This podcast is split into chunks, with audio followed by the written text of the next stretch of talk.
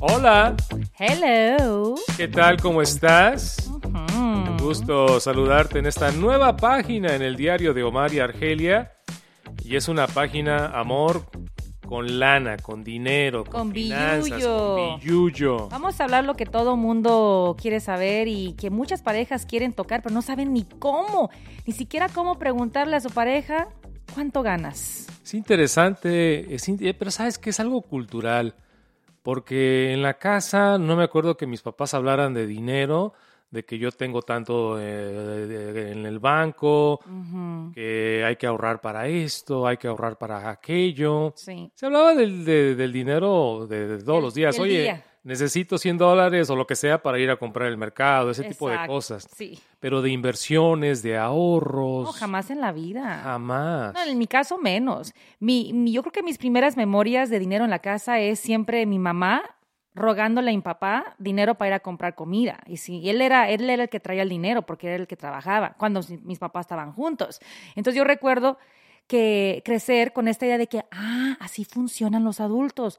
Uno de mujer crece, se casa y le pide dinero al marido para todo. Sí. Porque esa era, eso, esa era la experiencia que yo tenía en casa. Sí, y yo siempre he pensado de que es muy recomendable de que los niños aprendan a usar finanzas. Sí. Es más, en la escuela, en la escuela deberían impartir cursos Así es. eh, de finanzas para los chamacos, de cómo abrir una cuenta de cheques, cómo manejar el crédito. Y explicar a los niños por qué una tarjeta de plástico, ¿verdad? De repente nos da libertad de gastar. Justo ayer que me fui con las niñas a- de compras en su día libre, eh, sí se les antojó dos, tres cositas y yo les dije, hey, ustedes tienen su dinerito de sus domingos, saquen de allí para que aprendan a valorar cada dólar y para que aprendan también a ahorrar. Y algo le gustó a la chiquita que costaba, you know, it wasn't easy, it wasn't cheap.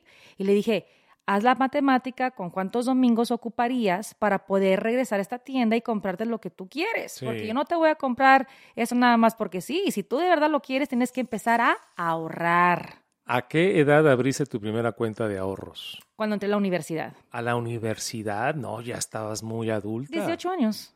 No, a pero yo- 18 para, mí, eh, para mí una cuenta de ahorro eh, para un niño debe ser a, a partir de los 10 años. Sí, pero en mi caso, pues, ¿quién me va a abrir una Es cuenta lo que de te banco? digo. Yo hasta que entré a la universidad fue cuando fui solita al Bank of America y me abrí mi cuentecita con 100 dolaritos y también fue ese mismo año que me dieron la primera tarjeta de crédito yo me sentía soñada porque ya tenía una tarjeta que me daba la libertad de comprar. Es lo que te digo, tú solita. Yo solita. Tus papás no Jamás. te enseñaron. Y esto es gracias a la universidad, que cuando llegas a la universidad esa primera semana sí te dan muchas orientaciones y una de ellas era, chichín, aquí tenemos tarjetas de crédito para ti de parte de la universidad, pero también entra la educación de cómo usarla responsablemente. Es lo que te iba a preguntar, la responsabilidad. Me acuerdo cuando yo tenía 18 años.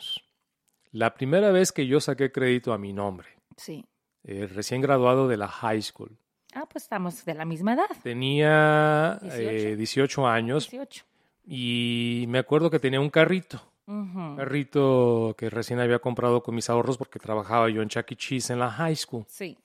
Y ya compré un carrito, un Corolla, me acuerdo, un Toyota Corolla, gris, coquetón. Ah, mira.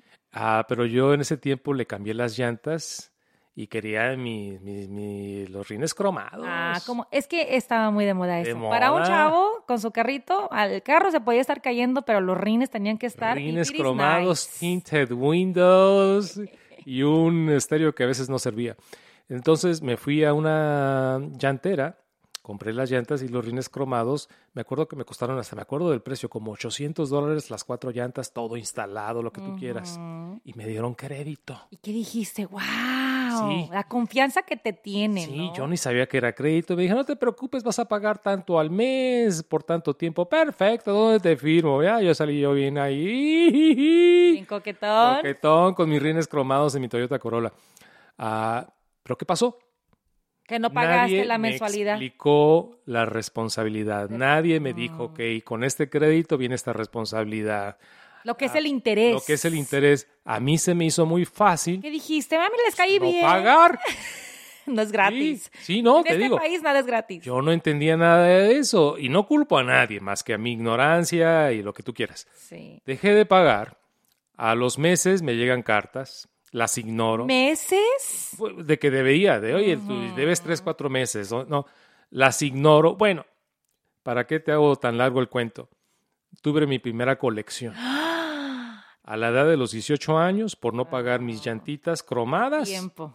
Porque nadie me explicó, así funciona el crédito en los Estados Unidos. Pero tú sabías que ese- esas llantas alguien las tenía que pagar. Argelia, yo pensé que era la bondad de Ah. Dios y del tío Sam y de los Estados Unidos y de la maravilla.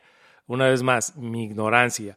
Esa fue una lección bastante cara porque me Claro. costó mucho tiempo eliminar esa colección Claro. de, de- de- de mi, de mi historial. Y se queda en tu historial por mucho tiempo. Por siete años, para ser Oh, exactos. goodness. Por siete años. Yeah. Ahí ya entonces yo tomé control de mis finanzas a mi manera y a mi dimensión. Sí. Porque pues, yo te digo, yo ganaba el mínimo y ya había eh, recién graduado de la high school, ya agarré otro trabajito que me pagaba un poquito más, ya fui a- al banco, mi papá me llevó al banco que estaba a la esquina de la casa, que ahora es el, el Citibank, Ajá. antes se llamaba diferente, y abrimos ya mi primera tarjeta, ah, pero mi primera cuenta de ahorros, Se y de siente- check-in Ujú. y de todo lo demás. Se siente muy padre. Sí. Honestamente, yo me acuerdo todavía cuando me entregaron la chequera de Bank of America. Y no es promoción a Bank of America, pero fue el primer banco que me dio esa oportunidad de abrir una cuenta. Y yo me sentía muy importante. Dije, wow, por primera vez voy a escribir cheques. Y el librito, el, el balancing, era para mí una maravilla balancearlo. Y el tener una tarjeta de crédito, que como le decían las niñas, el día que saquen tarjeta de crédito, a mí se me enseñó así.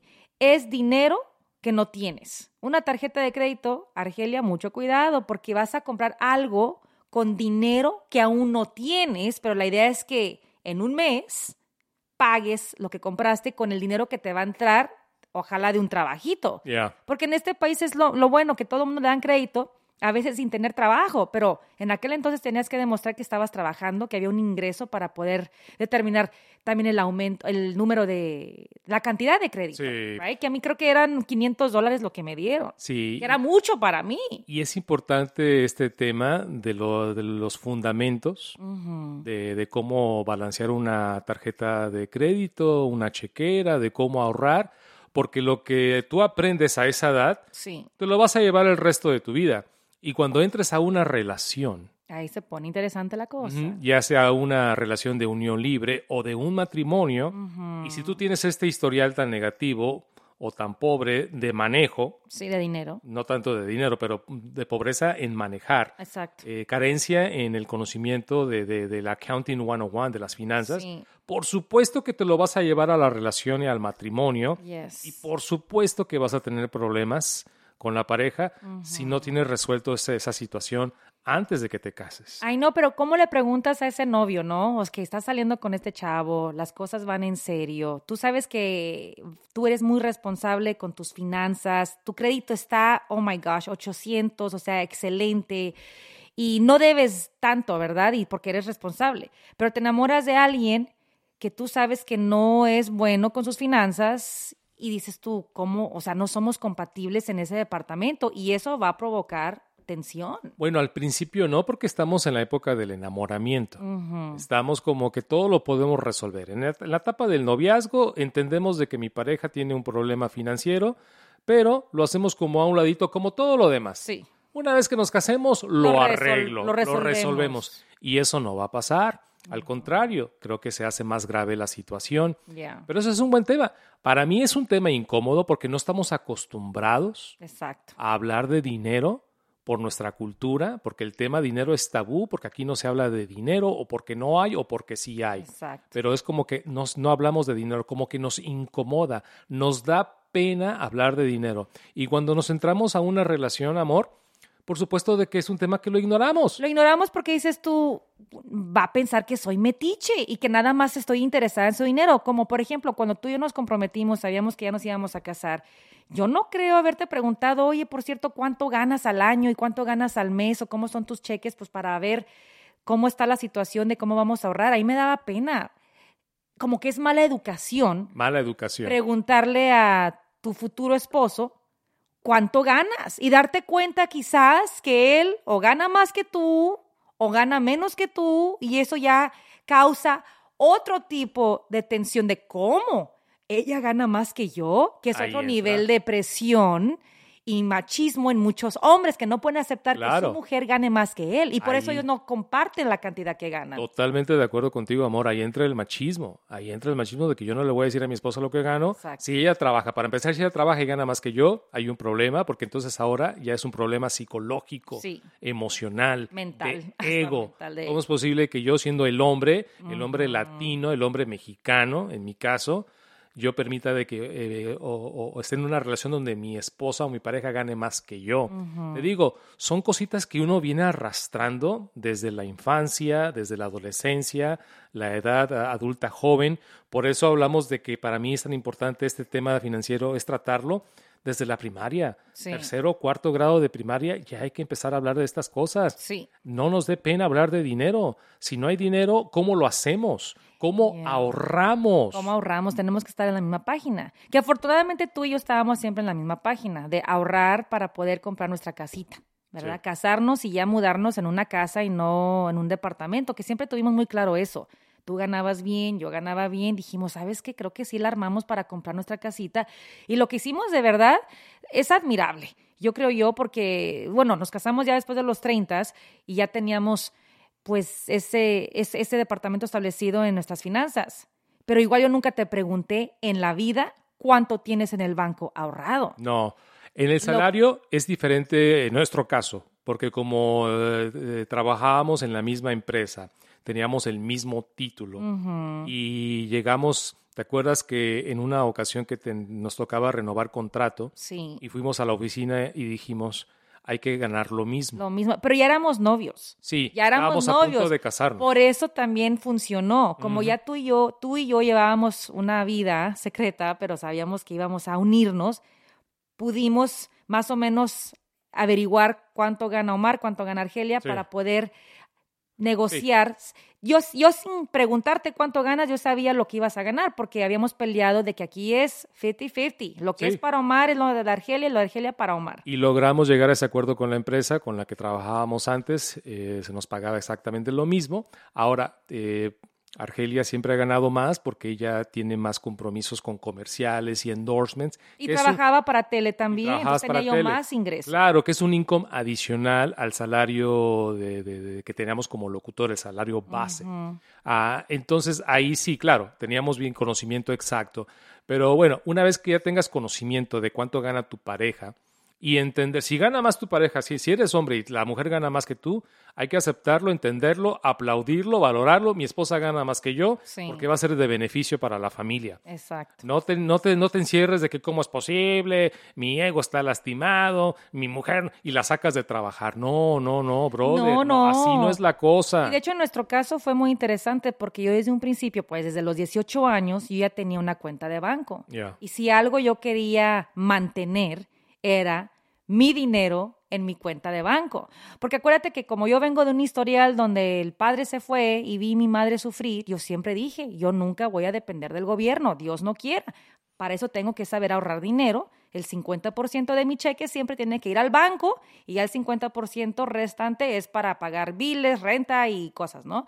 Entonces, para mí era muy importante todavía tener control de mis ahorros. Sí. Y para mí era completamente nuevo poder decir, wow, por primera vez en mi vida voy a tener que compartir o cómo voy a yo compartir mis ahorros con mi esposo, algo que para mí era terreno nuevo. O por lo menos darle explicaciones Expli- explicarle. de cómo o a dónde se va mi dinero que yo gano. Es un tema bastante complejo, bastante complejo, pero hay que tenerlo y hay que sentar las, eh, las reglas desde un principio. sí. Desde antes de casarnos, desde antes de casarse hay que poner eso en claro.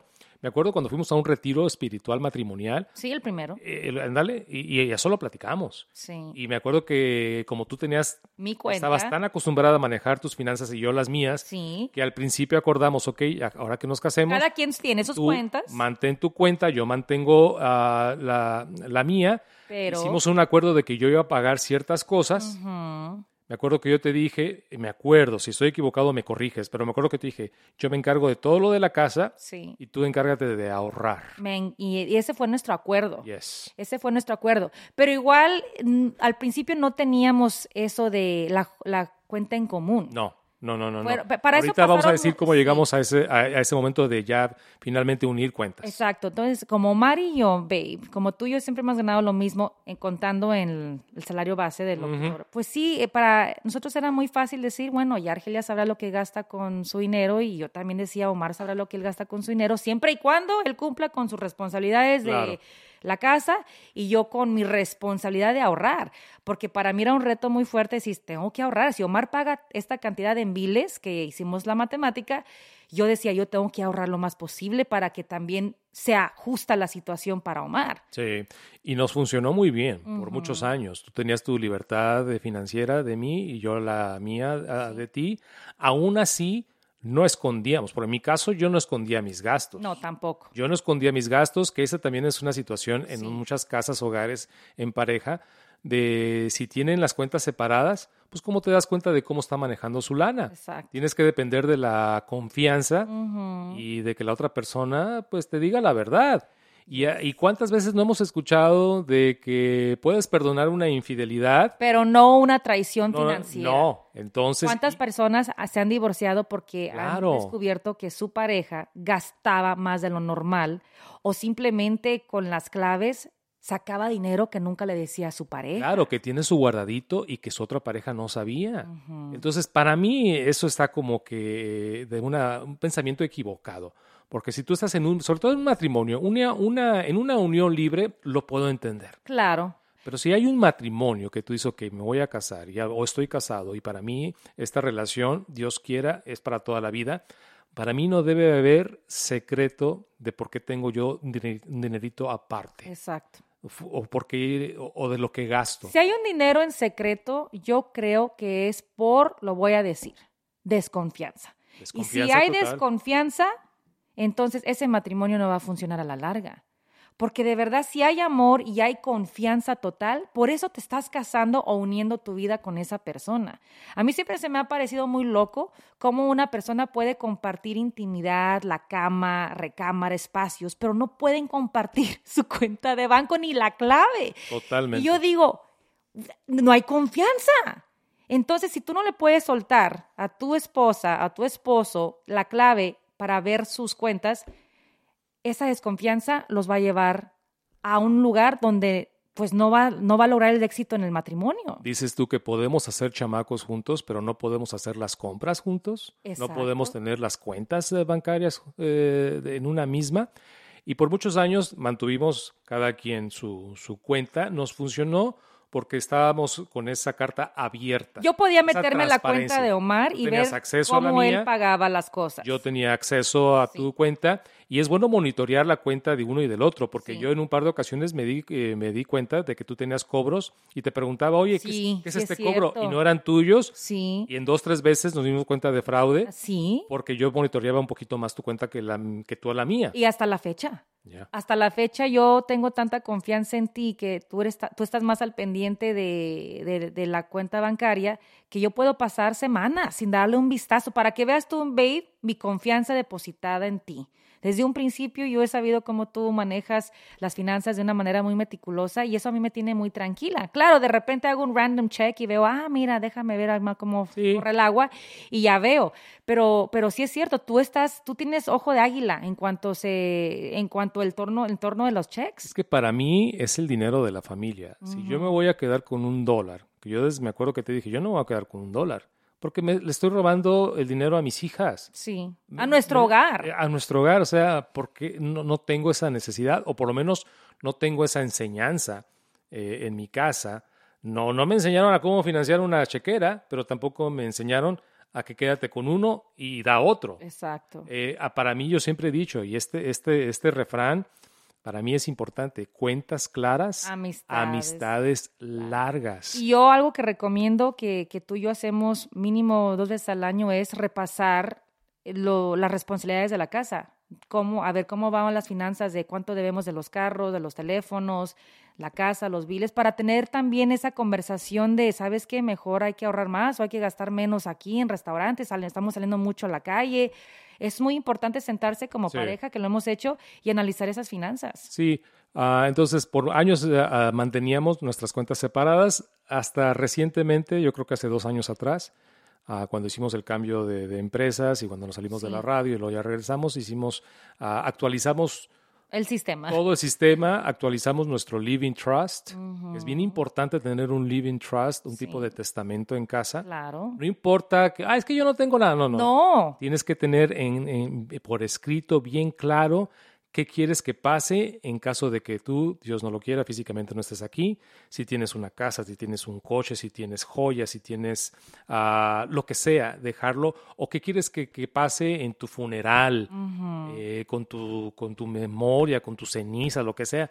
Es importante que contactes a una persona que se especialice en Living Trust Yes, it's true. Eso y lo dejes bueno. bien claro todo. Esa es, es una satisfacción y una tranquilidad que le estás regalando a tu familia. Sí, eso es súper recomendable, definitivamente. Una conversación que no se da mucho a menudo en las familias latinas, pero que hay que tenerla. Aunque tengas 500 dólares en el banco, ¿dónde quieres que se vaya ese dinero? Al Sí, final del día, un Porque accidente. Si nadie tiene acceso a esa cuenta, esa cuenta eh, se va a perder. Ya. ¿Quién la va a reclamar? Así el banco ahí va a tener el dinero y a los dos, a los 5 o 10 años te van a estar buscando, oye, aquí tienes un dinerito, pero nadie tiene acceso a esa cuenta. Sí, no, pero volviendo de nuevo a esta cuenta en común que tenemos, eh, yo le decía a las niñas que antes, como yo tenía mi cuenta aparte, pues yo gastaba sin pensar que Omar me va a juzgar.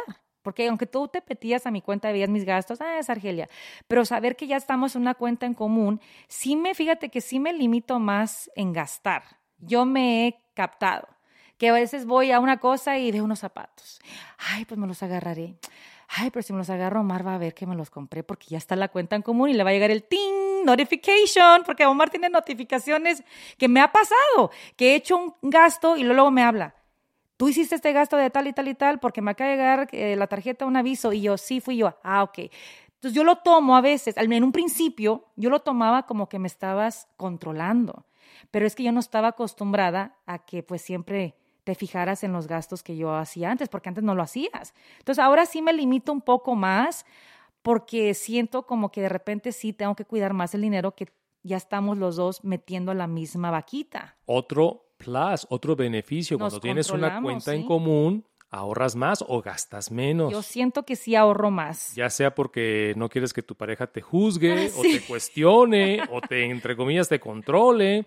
Pero mira, ahorras un poquito Yo más. sí. Ahora, a, a pesar de que tenemos esta cuenta en común, yo entiendo que tú pones tu dinero, yo pongo el mío y de ahí sale todo. Sí. Pero al final del día, tus- eh, lo- el dinero que tú ganas es tu dinerito. Ah, es lo que le dije a las niñas. Dije, mira, si ustedes quieren gastar a gusto, con que tú sepas que tú metiste a la vaquita, eso ya te da poder, porque es tu dinero el que metiste, tú contribuiste a este banco, ¿no? A este ahorro. Entonces, como tú trabajas y metes y contribuyes, claro que también tienes el derecho de comprarte lo que tú quieras, porque le estás metiendo.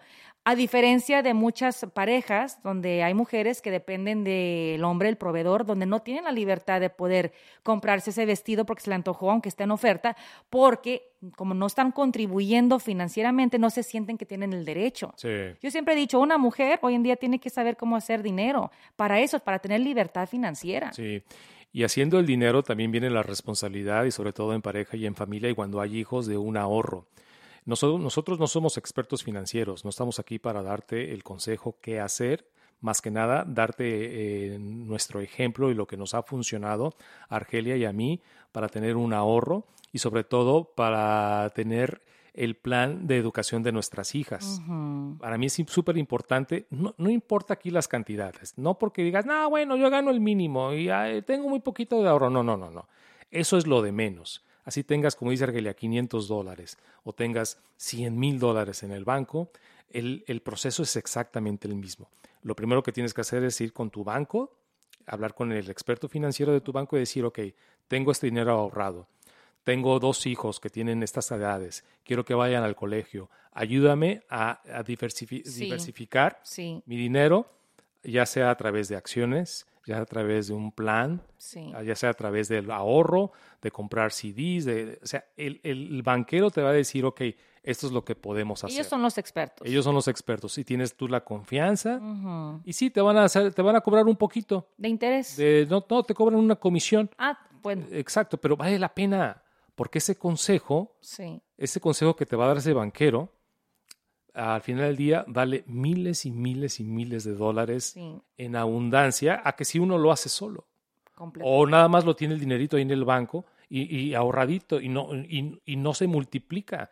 Dinero en el banco en cash No es sé. dinero, es dinero que no sirve. Es como dinero en un colchón. Sí, el dinero tiene que hacer más dinero. Tienes que activarlo, tienes que ponerlo en acción. Que tu dinero, no importa cuánto sea, trabaje para ti. Claro, así trabajan los ricos. Los ricos no tienen dinero en el banco. Pero es que esa educación Todo no lo se nos da de niños. Todo lo tienen invertido. Ya. Todo lo tienen invertido. Sí, es muy difícil que un rico tenga sus millones cash en un banco. Sí, bueno, No. a menos que seas un Bill Gates Claro. o un Jeff Bezos. Pero el dinero se invierte Sí. en otras partes para que te genere y te regrese dinero. Claro, el real estate, propiedades, dicen en los que saben que es una inversión bastante segura. Sí. Claro, eh, eh, el mercado siempre va a ajustarse para bien o para mal, pero a la larga eh, las propiedades dejan. Fíjate que por eso yo estoy muy agradecida con Dios que, que me casé con una persona que está muy consciente de las finanzas más que yo y que gracias, Babe, porque tú me has educado muchísimo en estos últimos años y más con real estate. Que sí, de repente, pues como yo les decía, yo ahorro 50% de mi cheque desde, desde que estoy trabajando, desde los 16 años, yo la mitad de mi cheque se va al banco y la otra mitad lo gasto. Entonces sí llega un punto donde acumulas. Y dices wow, ya tengo esto, qué padre, ¿y ahora qué hago? ¿Lo dejo ahí sentado? No. No. Y, tú, y tú viste que me costó mucho soltar para poder invertir porque la desconfianza, pero es que no voy a ver mi, yo quiero ver cuando abra mi, mi compu y ver mi, mi, mi statement, yo quiero ver mi dinerito ahí sentado. Y, y tú me dijiste, es que ahí sentado no, No. va a hacer nada. No. Tienes que trabajarlo, moverlo, activarlo para que te regrese. Claro. Y muchos de esos es real estate, comprar propiedad. Claro, tu dinero va a estar ahí, pero en una una propiedad. Tu dinero va a estar ahí, pero en una cuenta donde se está multiplicando porque Sí. hay acciones, porque está Wall Street, está el stock market, Sí. están, eh, bueno, una vez más, nosotros no somos expertos financieros, habla con tu banquero, esa es la mejor, eh, la mejor opción que tienes, no importa la cantidad. Y si tienes en pareja, los dos tienen que ir y decir, tenemos estos hijos, si no puedes ahorrar el 50% como Argelia, ahorras el 10, 15, 20% de tu cheque, lo que sea. No importa la cantidad, sean 100 dólares, sean 200 dólares, sean 1000 dólares. Pero mira, ok, 20 dólares para el plan de educación de, las, de nuestros hijos. 20 dólares eh, para comprar acciones de X eh, compañía que te va a dar dividendos. Ah, y esto a lo mejor podemos eh, meterlo a, a- a un CD que te va a dar eh, más, por, más, más interés que esté sentado eh, en, en una cuenta de, de cheques que Y también no te da práct- prácticamente interés. y el ahorro también del 401k para el, retiro. Si tu, si, si tu empresa te, te da la oportunidad Sí. de un 401k, tómala, maximízala y si te da un match, toma el match. Ve, cuando a mí me contrataron en Telemundo y me hicieron llenar los, los formularios, me dijeron 401k, yo dije, ¿qué es eso? Yo no sabía que era 401k. Iguanas Yo tenía 21 años cuando me contrató ranas. Telemundo y me tuvieron que explicar y yo dije, pero ¿cómo? ¿Me van a sacar dinero de mi chequecito? Porque eran los primeros meses. Para cuando, para, y no usarlo hasta que tenga sesenta y pico de años. Sí. O sea, en mi cabeza no cuajaba la idea. No. Yo, ¿cómo voy a, no, yo ocupo el dinero ahorita para ayudarle a mi mamá y a mis Claro. hermanas? Pero desde, el- me convencieron y desde los 21 años, yo no he dejado de darle Sí. ahorros a mi 401k y es algo que me da tranquilidad saber que el día de mañana cuando nos retiremos, for real, Sí. podamos ya cobijarnos y apoyarnos en el 401k que hemos ahorrado desde los 21 años. Totalmente. Yo no empecé mi 401k hasta los 30 años. Yo Fíjate empecé muy tarde. igual, porque yo no, no entendía, a- a- no entendía, no sabía, pero desde que me casé, entonces yo empecé, las pilas, sí. me puse las eh, pilas, a mi manera estudié, me documenté, empecé a leer libros, ah, platiqué con gente que sabe, eh, confiando con los banqueros, ah, y, y poco a poco, fincando ahí el patrimonio, que es el legado y la herencia para tus hijos. El decir, qué padre decir, ok, ya pagué mi casa y ya tengo eh, el, la- el- el dinero para la, La educación de la nuestros educación de, de hijos. los- de las hijas o de los hijos, ya lo tenemos. Y tenemos ya otro ahorrado para nuestra vejez. Exacto. Es una satisfacción muy padre, muy, y, y- y que te libera de un estrés enorme. Totalmente. Y que te ayuda a tener una mejor relación con tu pareja. Y que te ayuda a ayudar, te ayuda a ayudar a los demás, porque gracias a eso también puedes ayudar a, a la gente de tu familia cuando ocupan ayuda de dinero. La verdad es una gran bendición. Pero yo te voy a ser muy honesta también. eh, cuando yo estropeé mi crédito fue cuando nos casamos. Y sí hubo un resentimiento un poquito hacia ti, ¿te acuerdas? Y no era tu culpa, era que nos tocó la, la mala situación de la economía de, de las casas, que se desplomaron en el 2007, si no me equivoco. 2007, Tantito muy mal. 2008. Y me acuerdo muy Recién bien. casaditos. Recién casados y me acuerdo que Omar, tú me decías, babe, ni modo, babe, vamos a tener que, pues, tener que brincar estos pagos de la casa porque no tiene sentido de que paguemos una casa que ya perdió de valor. Y, y yo, siendo una persona tan responsable que no me gustaba tener una deuda, dejar de pagar la casa porque teníamos que, en ese momento, pues sí derrumbó mi crédito. Y Sí. yo me acuerdo que te echaba la culpa. Te decía, por culpa tuya, un crédito impecable desde los 18 años y por primera vez en mi vida bajé los 600. ¿A dónde llegué? A 500 puntos. o No me acuerdo, pero, Pero- y- sí, y- bajaste horrible. Y tú tenías pena culpa. conmigo. Tú Pues me claro. decías, I'm so Pero es sorry. que tú no entendías eh, la estrategia detrás de, de No. la transacción. no, no lo entendía. Y al final, gracias a Dios, logramos un acuerdo con el banco y funcionó todo. Funcionó y ahora, claro, Y a, tenemos... y a los dos años se recuperó tu el crédito. Y mira, no pasa nada. Pero sí, el crédito en este país lo dice todo. Todo. O sea, si tú tienes buen crédito, te abren las puertas Sí. a muchas cosas como comprar tu primera casa. Pero con ese crédito hay que tener esa responsabilidad y en pareja hay, eh, hay que tener la confianza, la transparencia y eh, la autoridad de abrirse y hablar de dinero y sobre todo si tienes hijos, empieza a hablar de dinero a tus hijos, Sí. de finanzas. Hay que ayudarlos a ahorrar, aunque les demos 10 dólares o 20 para un domingo, sea. que los niños sepan desde ya lo que es ahorrar la mitad de esos 10 dólares. Así que cuando se les antoja comprar un- unos nuevos Jordans y tú no puedes comprarle sus tenis, pues hay que empezarle a enseñar a ese niño que tiene que ahorrar sus domingos para que se compre él sus Jordans o su Super Nintendo o lo que quieran. Sí. De hecho, también creo que es muy importante que se abra esa cuenta de banco a los niños y que ese domingo se ponga en el banco para que empiecen a manejar lo que es online y sepan lo que es un transfer, mandar dinero, porque hay que empezarlos desde chiquitos para que valoren cada centavo. Sí, también. mira, ¿qué te parece? Hacemos un trato, a ca- una segunda parte de ese tema. Sí, Hay que tener una segunda parte de ese tema porque ya llegó el momento de terminar este episodio. Otra página más, el diario de Omar y Argelia. I know. Pero afortunadamente, babe, qué bueno poder decir que tú y yo hasta la fecha no hemos tenido tensión o crisis matrimonial por dinero, que yo sé que el dinero a veces es la razón por la que muchas parejas terminan. Sí, pero para mí no es porque no hay o sí hay dinero, es por la falta de confianza, La falta de confianza, transparencia, el transparencia. decir, ¿sabes qué? Mira, Sí. tengo problemas financieros, ayúdame. O tengo este dinerito, ¿cómo lo invertimos? ¿sabes qué es eso? Que no saben cómo trabajar en equipo. Y si algo sabemos hacer tú y yo, aparte de la radio, Ya. podcast, es trabajar en equipo en el Departamento de las Finanzas. Y ahí está, trabajar en equipo, transparencia total. Prometemos segunda parte del tema financiero entre parejas, ¿cómo no? Por el momento, un beso, un abrazo, a mucho amor. Síguenos en la página omariargelia.live, omariargelia.live. Suscríbete al newsletter Oh, yes. y nos escuchamos en otra página. Love you. Love you, babe. Como que me invitas a comer con tu dinero, Pues ¿no? es tu lana. Yo me la gasto, es tu dinero. See you next time. Bye, bye.